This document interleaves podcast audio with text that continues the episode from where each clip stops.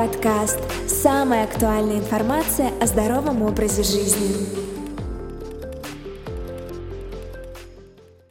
Всем привет! Это он подкаст, подкаст о здоровом образе жизни. Сегодня у нас в гостях Светлана Бенчурова, практикующий health коуч нутрициолог с опытом более 6 лет.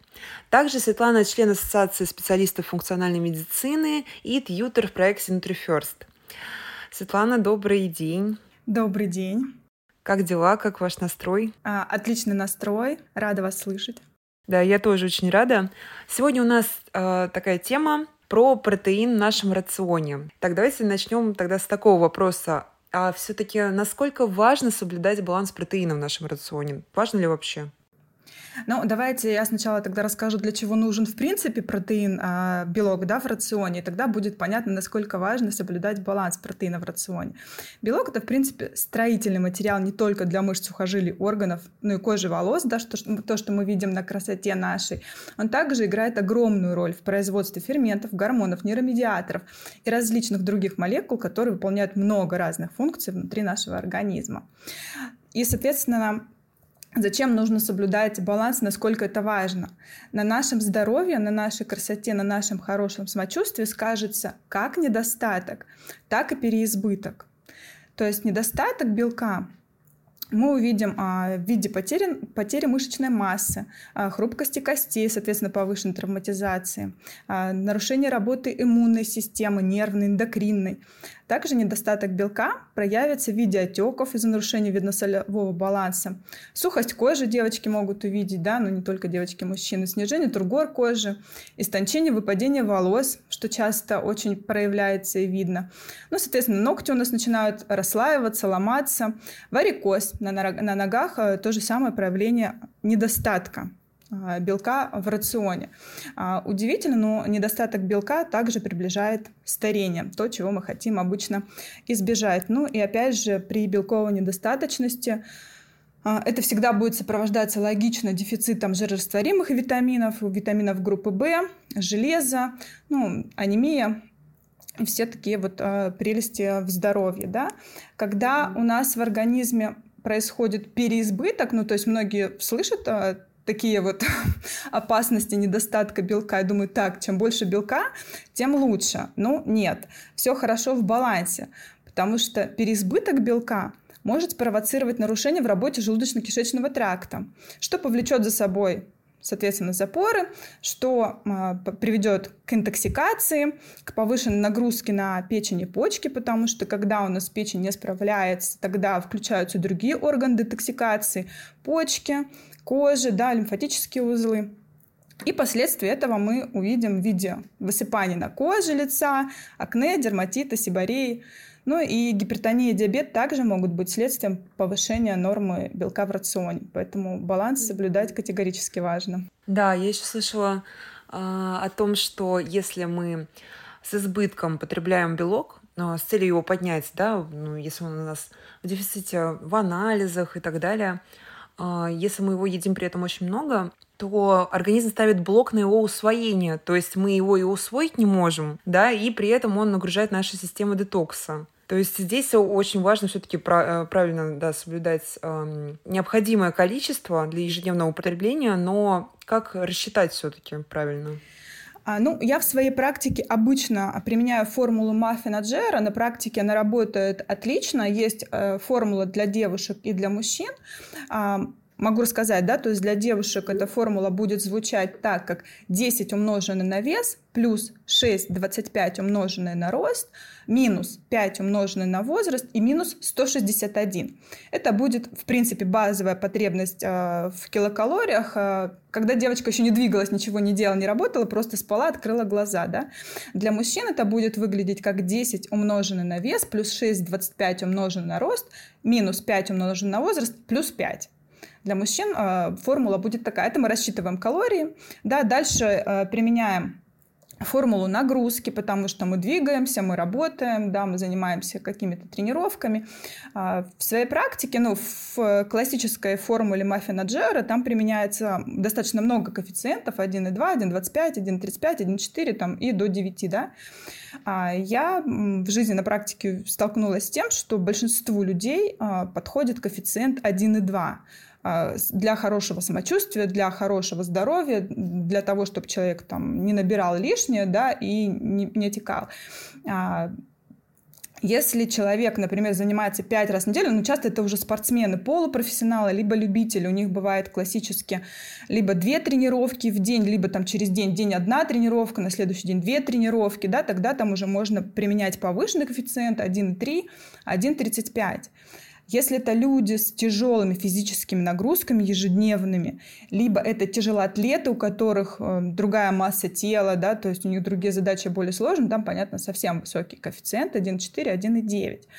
А, вот, мы высчитали рекомендуемую суточную э, норму калорий, ну, давайте возьмем, допустим, среднюю девушку, да, и мы посчитали, что ей, допустим, нужно там 1650 калорий, высчитали. И взяли, например, мы классический средиземноморский план питания, то есть здоровый, да, тот, который можно соблюдать длительно всю жизнь. И, например, мы взяли а, соотношение, там внутри может быть много разных соотношений, мы взяли, например, а, опять же, условно подходящее для большинства людей соотношение белков, жиров и углеводов в процентном соотношении 25, 30, 45. Вот, высчитать на белке очень легко. Мы берем рекомендуемую суточную калорийность, умножаем на 0,25 и делим это все на 4. Почему на 4? Да, то есть условно принято, что белки э, в одном грамме содержат там 4 килокалорий. И вот мы для такой девушки условно получаем 103 грамма белка на день. Да, то есть их, соответственно, можно там разбить на 3 или на 4 приема пищи. Есть простая, более попроще формула, кто-то ею пользуется. Берется просто норма средняя 0,8-1 грамм, 1 грамм белка на килограмм веса людям, кто ведет малоподвижный образ жизни. Пенсионерам подойдет э, такая норма, людям, ну, есть разные, да, а, вариации операции. Кому-то усиленное количество белка нужно, кто-то вот в восстановлении после операции есть щадящие такие рационы, там тоже вот э, пониженная норма белка будет.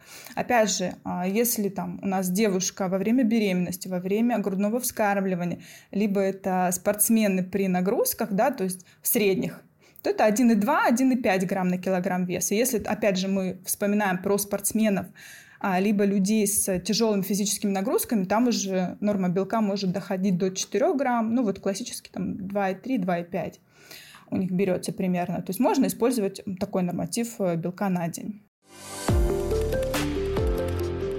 Ом подкаст.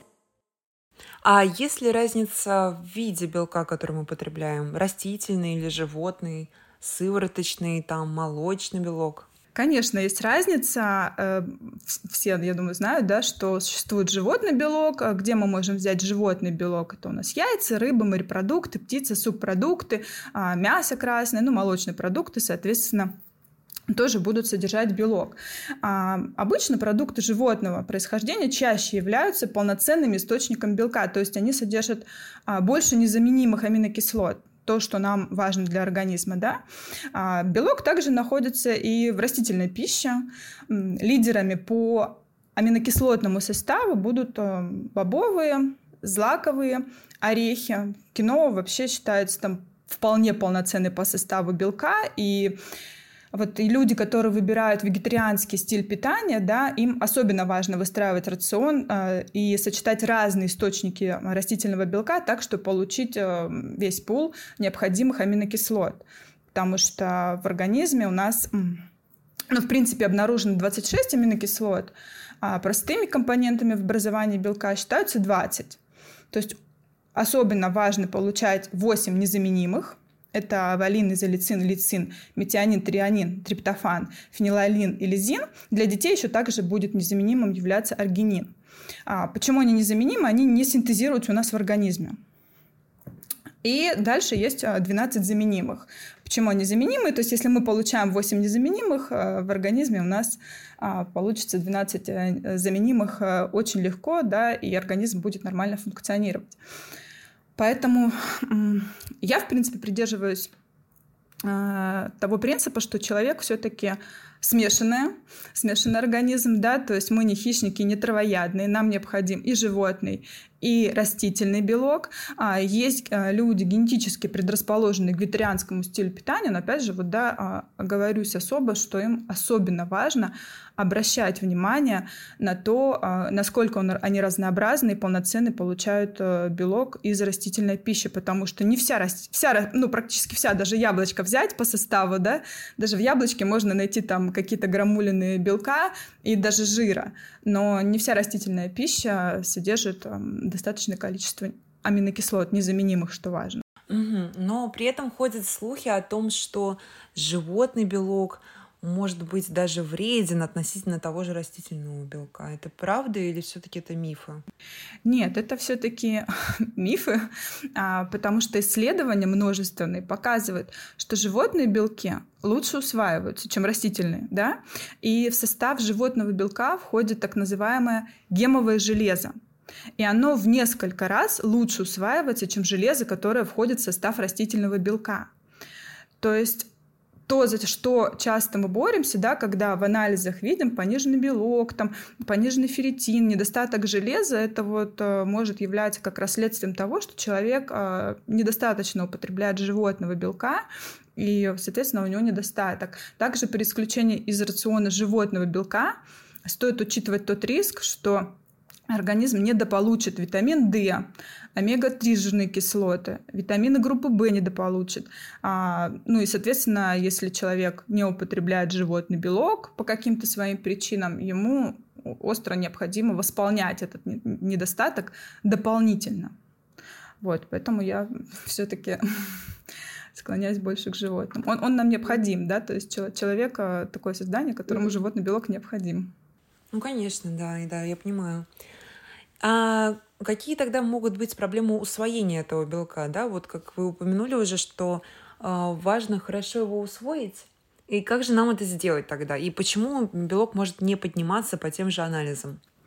Да, а, по поводу анализов, ну да, знаем функциональные нормы в анализах 73-79 а, грамм на литр а, уровень белка, но опять же я не склонна к тому, чтобы ориентироваться на один показатель, потому что если мы посмотрим, например, на уровень белка, увидим низкий, ну понятно, да, что он может там не усваиваться, а можем увидеть нормальный и не учтем другие показатели, а он может быть ложно завышен, потому что повышенный белок там или даже в норме а, на фоне других показателей может указывать на текущее какие-то воспалительные процессы в организме. Это нужно учитывать, поэтому ну, нельзя ориентироваться строго на показатель, даже на его нормы. Почему может не усваиваться белок и показывать нам некрасивые цифры, да, или симптоматически мы можем визуально как-то видеть, как я говорила выше, да, как проявляться может недостаток белка. А, для переваривания и для усвоения нужны разные ферменты. Да? Мы можем, например, получать хорошую норму белка, а переваривать, но не усваивать. Это может быть а, в связи с воспалением слизистой кишечника, там недостаток тех же ворсинок, а, которые продвигают да, белка, белок, избыточное употребление сахара мешает усвоению белка. Недостаток клетчатки в рационе также мешает усвоению белка. Отказ от жиров. Часто вот э, люди тоже уходят Э, в эту сторону обезжиренной пищи. А для желчи, для нашей крайне э, необходимы жиры и растительные в том числе, потому что желчь у нас выводит токсины. Я уже упоминала про то, что а, когда у нас не работает желудочно-кишечный тракт, да, провоцируются запоры, у нас интоксикация, и в круг замыкается, и мы перестаем усваивать тот же самый белок. Э, слишком э, или наоборот, вот э, бывает отказ от жиров и не хватает, да, тогда организму, скажем так, ресурсов для того, чтобы усвоить этот белок, или наоборот слишком как это сказать, жирная термическая обработка, когда люди обжаривают белок в, количестве, в большом количестве масла или в кляре, тогда вот этот вот жир будет препятствовать, ну, опять же, процессы гликации не способствуют а, хорошему усвоению белка. Опять же, банально несоблюдение питьевого режима может а, провоцировать неусвоение белка. Mm, то есть, да, чтобы поднять просто протеин, а, нужно иметь в целом сбалансированный рацион с, доста- с достаточным количеством именно клетчатки, да, жиров правильных. Да, да, да, все верно. Как оказывается, все сложно и в то же время очень легко. Да, очень просто, банально. А, вот, но бывает сложно соблюдать, да. Угу. А может быть, какие-то ваши личные рекомендации по теме? Да, я могу дать э, личные рекомендации. А, хочу, наверное, вернуться к протеинам еще. Вы упоминали, да, про добавки отдельные. И большинство людей, вот когда они слышат вот эту вот историю, а, срочно мне нужно восполнить э, белок, и многие думают, ну, зачем мне заморачиваться, готовить еду или еще что-то, я пойду сейчас вот протеинчика попью, а, и все будет хорошо. А, вот. Но при употреблении протеина тоже стоит учитывать, что, ну, понятное дело, что сывороточный белок, да, считается, сывороточный протеин считается самым там, лучшим по усваиваемости, у него там в составе до 80% белка, остальные там будут все равно жиры и углеводы. Но а, людям, кто не переносит лактозу, очень аккуратненько с этим, либо его лучше не использовать. Да? Опять же, там животный тоже бывает а, гидролизат говяжьего протеина, гидролизат коллагена, яичный белок. То есть если есть хорошее отношение организма к этому, в принципе, можно использовать. Также есть растительные. Вот из растительных, в принципе, по составу, по аминокислотному, по усваиваемости а, можно выбрать гороховый протеин. Он, в принципе, наверное, считается самым таким хорошим. И если его просто вот а, употреблять дополнительным каким-то приемом пищи, он может помочь. Но Хочу вернуться к тому, что все-таки нам нужно жевать, а, вот, и не стоит отказываться от э, белка, э, который органическое вещество, да, который связан а, с помощью аминокислотных цепочек, а, потому что пищеварение, опять же, те ферменты, которые нам необходимы для переваривания, усвоения, все-таки начинают вырабатываться с первого курса, у нас пищеварение начинается, нам важно жевать, но девочки, например, опять же, вот кто во время беременности, да, или спортсмены, которым нужно большой колораж набрать, большое количество белка они вот могут использовать либо белок, а, если переносит лактозу какой-то животный, либо вот а, гороховый. Но очень хочу обратить внимание на то, что не стоит все а, приемы пищи с белком заменять да, то есть очень хорошо работает, например, гороховый с какой-нибудь зеленью. Вот, поэтому в моих рекомендациях все будет банально просто, все хорошо в балансе, да, то есть первое, что необходимо определить свой уровень активности, по-честному сказать себе, как, как я двигаюсь, не двигаюсь, да, отрегулировать режим дня очень важно, по режиму просыпаться, сегодня засыпать, завтра просыпаться. Питьевой режим, рассчитать необходимую норму не только белка, что важно, но жиров и хороших углеводов для получения клетчатки, для усвоения того же белка. А, да, не нужно пожизненно сидеть и считать эти калории, там, и сходить с ума. Можно научиться две недели поучиться, вот я рекомендую две недели научиться, увидеть свою норму, увидеть, а, что нужно, и удалить приложение, и, в принципе, дальше уже жить а, в этом стиле. Можно выбирать любой стиль питания, то есть едите вы животное мясо, животный белок, окей, хорошо. Нет, если вегетарианец, то обязательно а, максимально разнообразить, максимально смотреть, где из растительного белка содержится полноценный, полноценный да, аминокислотный состав а, и необходимое количество витамина поддерживать, ну, это поможет поддерживать свой уровень здоровья и хорошего самочувствия на должном уровне. Протеины в виде добавок использовать спортсменам, а, выбирая необходимые под цель, они очень сильно отличаются, там по аминокислотам тоже. А людям в момент восстановления поможет а, такие протеины или дополнительный прием пищи, но не заменять полностью ими еду. А, еще раз напомню про зубы, а, про необходимую грубую клетчатку, которой нет в протеинах, и тогда в целом а, все будет хорошо. Главное не забывать жевать, спать, пить и полноценно есть. Угу, супер, супер, спасибо большое. Ом подкаст. А, кстати, вот э, к слову о сывороточном протеине вспомнила такой нюанс, который мы не упомянули еще. А правда ли, что он сильно поднимает инсулин, да, или это делает э, белок в целом, не только сывороточный, или это тоже миф? А, нет, а вот э, сывороточный протеин, а, да, может э, поднимать и вызывать отклик да, от э, поджелудочной а, железы в виде высокого подъема инсулина. Почему? Потому что это все-таки очищенный продукт. Да, то есть а, мы его, грубо говоря, выпили, и он сразу пошел в организм. Но вспоминаем, что там опять же, до 80% белка, а где-то 60% белка, а дальше там жиры и углеводы. И это все-таки очищенный, да, то есть он проходит несколько этапов очистки, ну, под кислотами, под ферментами, термическая обработка. Все-таки это рафинированный да, а, продукт, когда мы употребляем какой-то продукт слишком очищенный, рафинированный, э, слишком термически долго обработанный а, и физически тоже, а, понятное дело, что он усваивается быстрее, но да, э, происходит э, всплеск инсулина в этот момент, поэтому все-таки стоит еще выбирать время, а, когда принимать этот продукт. Ну, понятное дело, что спортсмены, когда его они принимают, либо а, до тренировки, смотря что они там используют, изолят, протеин, гидролизат, а, либо после тренировки. Но, опять же, мы учитываем, что спортсмены интенсивно тренируются, и они сразу это расходуют, да, и, соответственно, за счет нагрузок они удерживают нормальный уровень глюкозы, и организм нормально работает. Когда это просто человек решил в переизбытке а, попить а, сывороточный протеин и никуда это не использовал, дальше не подвигался, да, здесь могут быть вопросы, поэтому здесь лучше обычному человеку, да, или там девушке, кто а, во время беременности использует какой-то такой протеин, лучше где-то его использовать ну, в промежутке с 16 до 17 часов. Вот там будет это менее, скажем так, Отлично. Так, ну мы сегодня э, постарались разобраться, в общем-то, какой протеин, когда, кому, сколько, да, все другие тонкости приема. Думаю, мы обсудили, да, все подробности этой темы. Спасибо вам большое, Светлана. Спасибо вам за подкаст.